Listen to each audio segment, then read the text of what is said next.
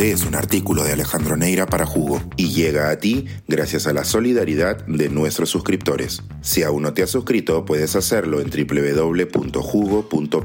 Ahora puedes suscribirte desde 3 dólares al mes. La muerte de un inmortal inmoral. Sobre la extinción de Kissinger, uno de los últimos dinosaurios del siglo XX. Ha muerto Henry Kissinger, y pocas veces se han producido tan rápidamente obituarios así de categóricos. Con seguridad, muchas de estas pequeñas biografías ya tenían años preparadas. Después de todo, Kissinger ha fallecido a los 100 años. Sin embargo, no es eso lo llamativo, pues se trató de uno de los hombres más relevantes del siglo XX y siguió produciendo material académico hasta hace muy poco. Su último libro, Liderazgo, seis estudios sobre estrategia mundial, en el que analiza el legado de Sadat, Nixon o Thatcher, entre otros, fue publicado el año pasado sino lo disímil de la forma en que se le juzga. Los medios, incluso los que suelen mostrar mayor independencia, no se han guardado adjetivos para caracterizar al hombre que moldeó el mundo en la Guerra Fría y cuya actuación en el Departamento de Estado en los años 70 se recuerda hasta hoy, a veces con admiración, otras con recelo, incluso con horror. En un titular para guardar, celebrado por muchos en las redes sociales, la revista Rolling Stone tituló Criminal de guerra amado por la clase dirigente finalmente muere mientras que Juan Gabriel Valdés, destacado diplomático y embajador de Chile en los Estados Unidos, sentenció, ha muerto un hombre cuyo brillo histórico no consiguió jamás esconder su profunda miseria moral. Y es que su rol y sus consejos sobre la guerra de Vietnam, el bombardeo en Camboya, el Plan Cóndor y su cercanía con las dictaduras de Chile o Argentina, por solo mencionar algunas de sus decisiones más recordadas, efectuadas directamente por el gobierno norteamericano, sus agencias de inteligencia o a través de canales menos diplomáticos, estaban marcadas por un pragmatismo que como dicta el más radical realismo político, no tomaba jamás en cuenta consideraciones morales o éticas, sino únicamente intereses geopolíticos.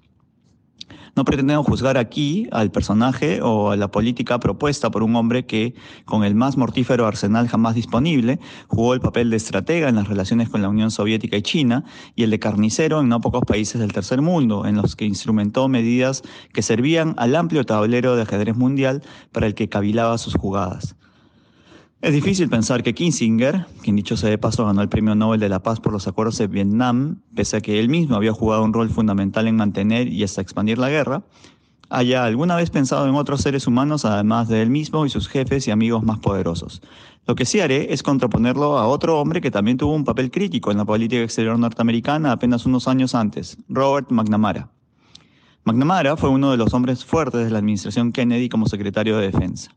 Siendo un académico experto en temas económicos y en negocios, declinó la oferta de ser secretario del Tesoro y aceptó dirigir el Pentágono, en el cual fue clave para detener la crisis de los misiles en Cuba, pero también para iniciar la guerra en Vietnam. Pese a que McNamara permaneció en la administración Johnson y fue partidario de empezar la guerra, poco a poco comenzó a ventilar públicamente sus dudas sobre el rol de los Estados Unidos y la necesidad de mantener su presencia en la lejana Vietnam.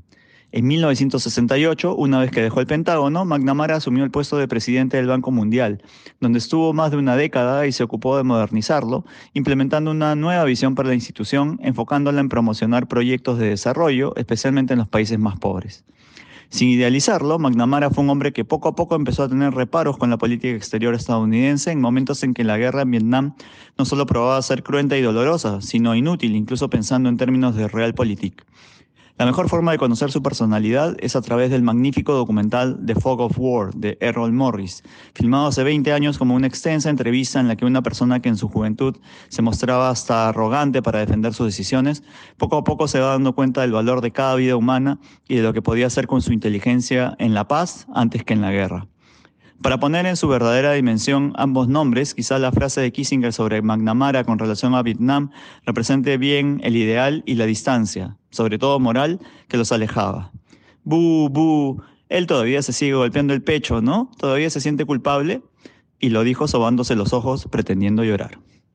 Hay una cosa que rescatar en ambos, sea cual sea nuestra posición, y es que viendo la miseria moral en la que parecemos enfangarnos cada día con gente que niega lo que dijo y hasta escribió, que plagia o inventa títulos sin reparos, o que interpreta la ley de acuerdo a su propio interés, tanto Kissinger como McNamara, cada cual en su estilo, fueron auténticos.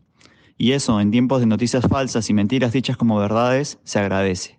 Que descansen en paz aunque quién sabe si Kissinger quisiera descansar así. Suscríbete a Jugo y espía en vivo cómo se tramó este artículo. Nuestros suscriptores pueden entrar por Zoom a nuestras nutritivas y divertidas reuniones editoriales. Suscríbete en www.jugo.pe.